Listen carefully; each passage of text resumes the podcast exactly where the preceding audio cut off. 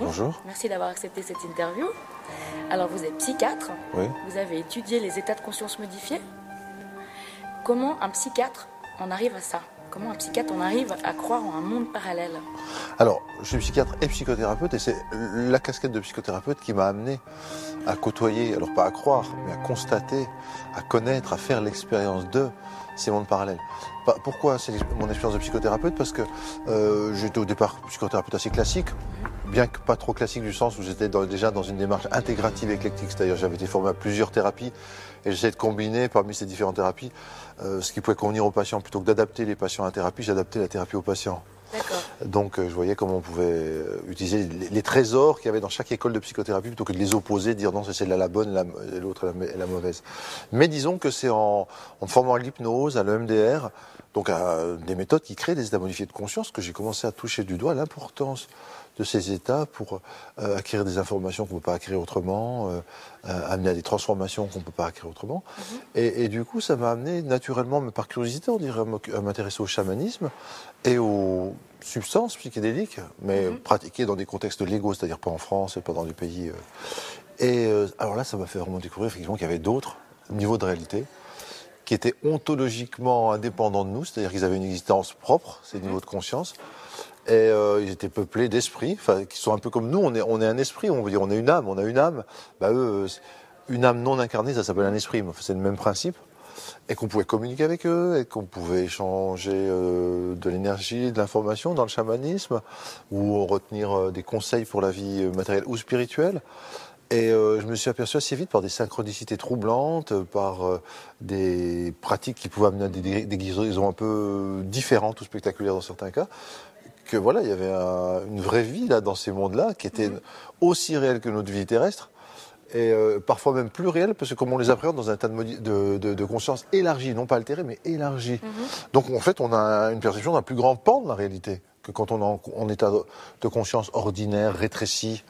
Donc euh, c'est petit à petit en côtoyant voilà les différents acteurs de ces modes de, de thérapie qui utilisent les états modifiés de conscience, les mondes parallèles, fréquenter des chamans de différentes nationalités ou différentes pratiques, euh, des guérisseurs, etc. Vous que je me ça avant de- Non, pas du tout. Non, non, non. C'est avec vos patients que vous vous êtes rendu compte qu'il y avait des choses. Bah, les patients avec l'hypnose, le MDR, et puis plus tard, après quand j'ai pratiqué le chamanisme, c'était pas, pas fréquent parce que dans la clientèle que j'ai, c'est surtout des thérapies classiques. Les gens viennent me trouver pour ça. Mais euh, et puis euh, il y a des choses dont je peux pas trop parler par rapport à. Mais disons que euh, voilà, ça, ça- ça m'est venu progressivement. Et puis les gens, parce que j'ai écrit ensuite des livres comme Expérience extraordinaire autour de la mort, etc. euh, ou euh, sur la médecine psychédélique ou sur le chamanisme, viennent me voir maintenant pour ça. Donc eux, ils savent que je vais faire attention à ça, à, à leur âme, à ce qui est plus grand que leur petit moi, à ce qui euh, est existe avant leur naissance existera toujours après leur naissance, et aux, aux dessins, aux intentions qu'a cette âme, cette partie de conscience individuelle qui, qui continue à travers les vies euh, ou entre les vies, euh, de faisant attention à cette âme, comment ils peuvent trouver un- une meilleure direction pour leur vie, ou comment ils peuvent comprendre ce qui leur arrive, les difficultés, les accidents de la vie, les deuils, euh, comment ils peuvent euh, faire face à- avec d'autres ressources que les ressources du petit moi, qui sont très limitées finalement, mais en, en- allant pêcher, dans, enfin pêcher euh, des ressources dans ces différents mondes, ces différentes dimensions. euh. Donc ça a changé votre façon de, de soigner les gens? Ah bah oui, bien sûr, oui. complètement? Si j'ose, est-ce qu'il y a toujours. euh, Alors pas toujours complètement dans le sens. Ah bah de toute façon, je mettais très peu de médicaments au départ. Comme j'étais surtout psychothérapeute, c'est-à-dire qu'en plus de psychiatre, je me suis Mhm. formé pas mal de psychothérapie, et que j'ai vraiment essayé ensuite de combiner la psychothérapie, l'approche intégrative et éclectique. J'avais Mhm. écrit un livre qui s'appelle Les bases de la psychothérapie là-dessus. Donc je donnais très peu de médicaments à la base. Mais euh, il y a des thérapies, non, je suis encore assez classique parce que les gens viennent pas forcément pour ça, Mhm. parce qu'ils ont une urgence pour faire disparaître un symptôme. Et là, j'utilise des méthodes euh, modernes pour faire disparaître les symptômes. Hein, euh, peut-être euh, EFT, euh, cohérence cardiaque, thérapie comportementale et cognitive, enfin, Tipeee, enfin, peu importe quoi. Mais et, et parfois, dans les gens, on voit que finalement, c'est un manque de sens à leur vie. Il y a une angoisse existentielle, ils sentent que quelque chose manque, une incomplétude, un vide. Et, là, il y a vraiment une- un besoin de réanimer l'âme, Oui. de redonner euh, du sens à la vie, un goût à la vie. Et ça passe pas forcément par des techniques.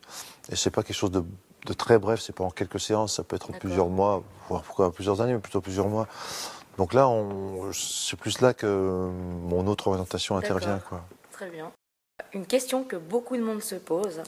Où en est la médecine et la science par rapport à, tous ces mondes parallèles, à ces expansions de conscience Est-ce que c'est accepté maintenant? Est-ce qu'on commence vraiment Les médecins se posent des questions ou est-ce que c'est encore tabou dans les milieux hospitaliers?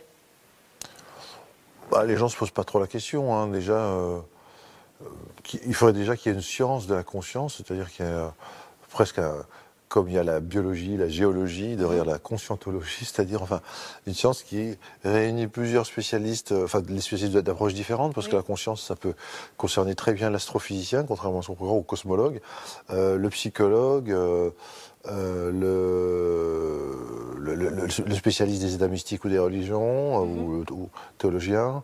Euh, bon, j'en passais des meilleurs, plein, plein, plein, de gens j'oublie, mais euh, même le biologiste, mm-hmm. quelque part, comment émerge la conscience ou pas, est-ce qu'elle influence la biologie ou est-ce que c'est la biologie qui l'influence enfin, On pourrait avoir des tas de spécialistes qui travailleraient de manière transversale mm-hmm. autour de ce domaine qui est vraiment un domaine émergent. Les sciences de la conscience n'existent pas vraiment encore. Donc, Donc les gens ne se posent pas vraiment scientifiquement les questions des différents niveaux et à quoi ça correspond. Euh, jusqu'à maintenant, la médecine, elle appelait les états élargis de conscience et les appelait les états altérés de conscience. Comme, si en fait c'était des sous-états de conscience. Alors que non, comme je disais tout à l'heure, c'est quand on est dans la réalité ordinaire qu'on a une conscience rétrécie et parcellaire des choses. Dans ces cas-là, au contraire, on perçoit des pans beaucoup plus larges de la réalité. Est-ce que la, médecine, la science, elle étudie un peu tout ça ou pas du tout? Que c'est, non, encore, non, non, encore très peu. C'est pas que c'est caché, mais c'est, un peu ignoré, quoi.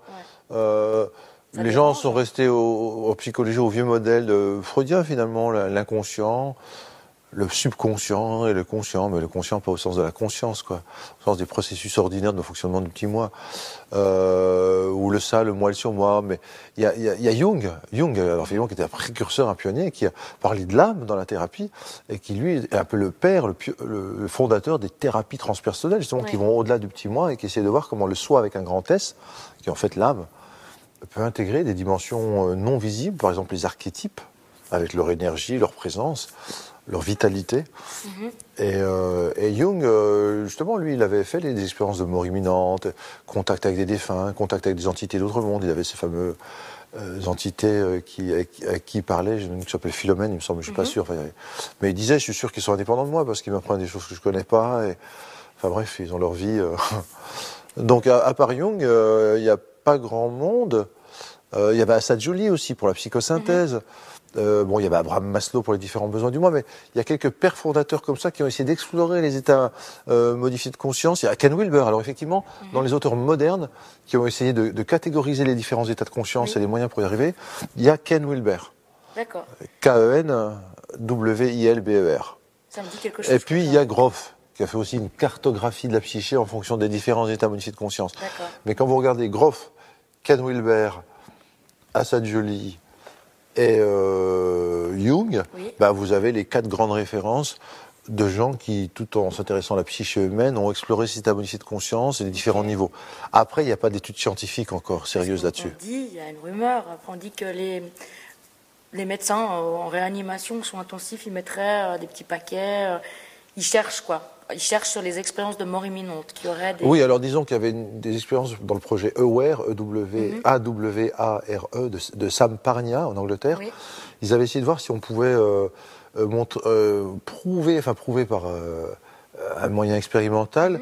les sortir du corps. Donc effectivement, au-dessus des lits de réanimation, ils avaient mis des signes qui changeaient de temps en temps, et, en se disant, bah, si la personne sort dans son corps, autant ils ne sont pas visibles d'en bas, ces signes, mais elle pourra les voir d'en haut. Mais il n'y avait qu'un tiers des lits qui avaient été euh, où il y avait des réanimations qui avaient été mis, donc déjà ils ont, ils en ont jamais trouvé pour l'instant, hein, des gens qui. Ah, euh, mais parce que déjà il n'y a qu'un tiers des lits sur tous les lits qui devaient être équipés, qui ont été. Deuxièmement, quand vous sortez de votre corps et que vous vivez une expérience moyenante, vous regardez tout et vous pensez à tout, sauf à aller voir un petit machin là-dessus. C'est-à-dire vous voyez votre corps, vous voyez les gens qui s'activent, oh, je suis mort, hein, le tunnel, le machin. Euh, enfin, je sais pas. J'espère qu'un jour quelqu'un d'autre en verra. Mais il y a tellement de preuves directes ou indirectes. Les gens qui ont dit j'ai vu ça, ça et ça, puis ça a été vérifié, alors qu'ils étaient incapables de le voir. Mhm. Donc on les a déjà les preuves. Mais les scientifiques, ils veulent toujours recréer d'autres trucs. Et puis si jamais ils montraient que euh, que la personne a quand même vu, ils trouvent encore une autre raison pour laquelle c'était pas valable. Ils recréeraient des trucs. Ah, on dit pour celui qui est sceptique, aucune preuve ne suffit. C'est vrai. Pour vrai. celui qui est croyant, aucune preuve n'est nécessaire. C'est vrai. Mais euh, il y en a maintenant des preuves largement là-dessus. Il y a des études sur les La médecine, sortures enfin, du corps. Le, le scientifique cherche pas vraiment, quoi. Non, mais par exemple, euh, Sy- Sy- Sylvie Desiolaz, Oui. ils, ils sont- ils vont sortir, là, aujourd'hui ils l'ont terminé, ils ont mis la dernière note, euh, un ouvrage justement sur quelqu'un qui a fait sortir du corps, donc, euh, puis qui ensuite a développé des capacités de clairvoyance Oui. à distance, et vraiment des trucs, voilà, c'est prouvé quoi. Ouais, Puis il y a- ça Voilà, et puis il y a, il y a plein de gens qui ont montré qu'avec des méta-analyses, euh, les capacités parapsychologiques existent, etc. Qu'on les acquiert d'autant plus facilement quand on dans un état de conscience élargi, c'est les capacités parapsychologiques, c'est-à-dire télépathie, précognition, rétrocognition, psychokinèse et vision à distance, Oui. etc. Voilà, il y a des études là-dessus sur la conscience dans ces états, qu'est-ce qu'elle est capable de faire. Dean Radin qui a écrit euh, Con- euh, The Conscious Universe, William, William euh, Tyler, Tiller, Tiller, T-I-2-L-E-R, qui écrit Conscious Acts of Creation. Enfin, il y, a, y a de plus en plus de scientifiques qui écrivent, mais euh, disons que c'est pas eux qui drainent pour l'instant l'argent de la recherche. Ouais. Or, pour faire de la recherche, il faut de l'argent. ouais. Et pour l'instant, c'est le, le monde matérialiste qui est dominant et qui Oui. draine tout l'argent. Voilà. Donc, euh, mais ça va changer. Un jour, euh, il y aura de la recherche Pour les précise. personnes qui, qui seraient sujettes à vivre des expériences, elles Ouais. n'osent pas forcément en parler. Euh, de, face aux médecins, est-ce que maintenant c'est quand même un peu plus accepté euh, Moi j'ai vécu une expérience de mort Oui. imminente il y a 20 ans. Oui. J'ai pas pu en parler. Alors, ça dépend. En, Suisse, je sais pas. En France, un peu, mais c'est encore pas ça. Ça commence. Il ça vient d'y avoir des, deux, deux émissions, euh, une troisième, dans des grandes chaînes télévisées Mhm. euh, françaises. La première fois que je vois ça. Avec en plus David Charbonnier qui est comme le ponte et qui lui dit que la conscience euh, est indépendante du cerveau et survit à la mort. Donc, euh, donc là, ils, là, ils vont être confrontés à Oui. ça. hein. Donc peut-être ça va changer un peu chez les médecins. Euh, pour l'instant, les médecins sont pas trop informés de ça en. France. Donc quand ils en parlent, euh, c'est souvent les médecins leur font comprendre, voilà, ils vont mieux pas en parler ou Ouais, euh, Est-ce que vous êtes pas, enfin, ils ont l'impression de peut-être qu'il faudrait donner un médicament parce que la personne commence à délirer. Donc pas encore. Mais le grand public est averti grâce au livre, grâce à l'INRES, euh, grâce à Stéphane Alice qui a créé des, enquêtes extraordinaires, Oui. qui a publié La Revue Inexplorée. Donc il y a beaucoup de gens qui, témoignent. Il y a des groupes maintenant pour les gens qui ont vécu ça, pour qu'ils ne sentent pas seuls, qu'ils en parlent. C'est en train de passer dans les mœurs, mais c'est progressif. Il y a quelques thèses en médecine qui sont faites en France là-dessus, donc ça commence à bouger, mais en Suisse, je ne peux pas vous dire. Hein. Bon, non, ensuite c'est assez ouvert. euh, Oui, il paraît que vous êtes plus ouvert qu'en plus France. en France. ouais. On sait qu'en Égypte, euh, depuis la nuit des temps, ils, ils croyaient en la vie après la mort. Mm. Pourquoi maintenant l'être humain est en train d'en parler, de, de s'ouvrir à ça? Qu'est-ce qui s'est passé toutes ces autres années hein? Non, mais de toute façon, il n'y a pas qu'en Égypte, partout. Tous, les peuples, jusqu'au 19e siècle, jusqu'à l'ère de l'industrialisation euh, euh, et de- du soi-disant du progrès, c'est-à-dire on allait tout résoudre par la mécanisation, euh, matérialisme et tout. Euh, les gens savaient très bien qu'il y avait des, des amérantes, il y avait- Mhm. on pouvait communiquer avec les défunts, etc. Les Égyptiens, ils, mettaient- ils faisaient même des expériences de mort imminente provoquées en mettant les jeunes pharaons, qui devaient devenir des demi-dieux, hein, les pharaons normalement, dans un, un sarcophage, Oui. ils, ils scellaient à la cire, et donc ça devenait complètement euh, hermétique, donc ils n'avaient plus d'oxygène pour respirer, donc ils faisaient une sorte d'expérience de mort imminente par hypoxie.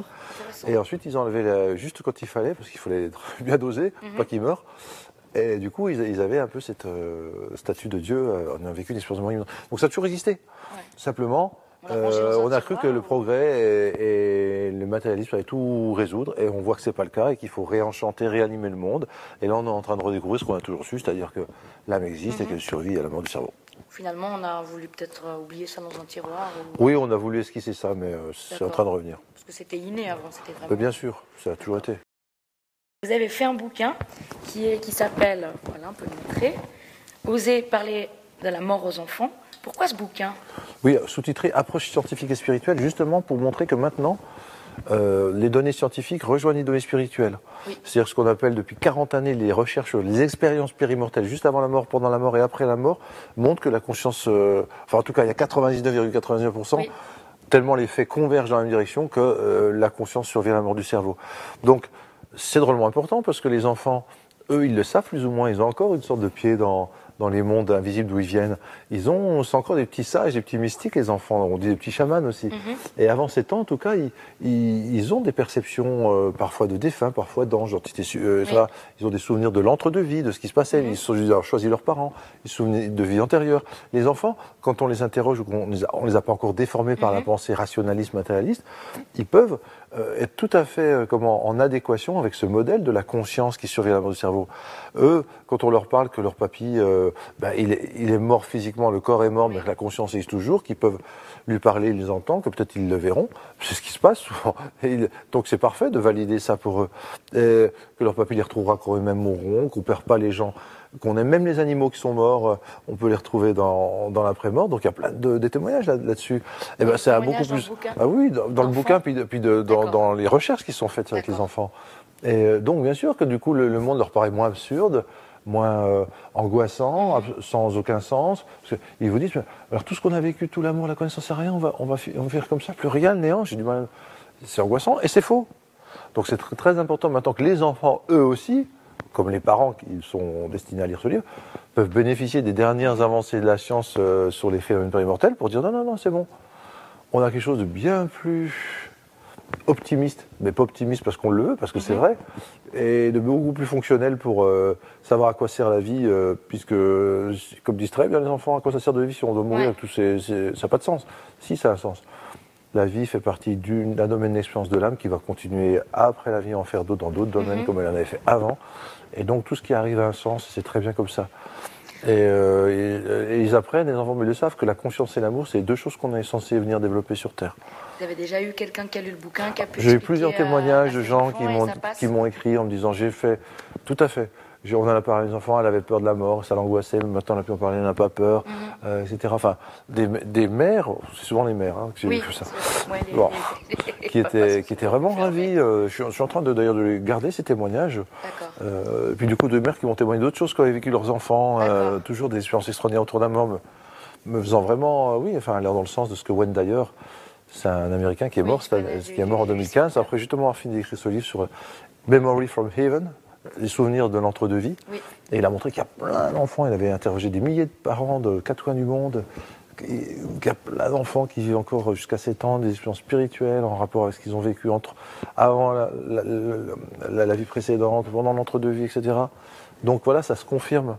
On dit qu'un enfant, il a le troisième œil ouvert jusqu'à 8 ans, c'est ça? Voilà, jusqu'à C'est ça? jusqu'à 7 ans à peu près, voilà, l'âge de, ce qu'on appelle l'âge de raison. Et puis euh, après, ça peut retourner un peu vers l'adolescence, D'accord. puis après, ça retombe après 20 ans. Après, on a le mental. Euh, oui, voilà. Un autre bouquin de prévu? Euh, oui, enfin, il y en a un qui, qui va sortir dans deux semaines, qui s'appelle L'approche chamanique de la thérapie, qui a été faite avec une dame qui s'appelle Liliane Vandervelde, qui a créé cette méthode. Et moi, j'ai signé les, les- les chapitres scientifiques de elle, c'est vraiment la partie pratique. C'est une très bonne méthode pour allier le chamanisme avec les méthodes thérapeutiques modernes, un peu dans la continuité de mon livre Psychothérapie et chamanisme, mais en encore plus grand, plus vaste D'accord. Plus intégratif, plus holistique. Et puis, autrement, avec Emmanuel Ransford, on, on va peut-être faire quelque chose sous de la.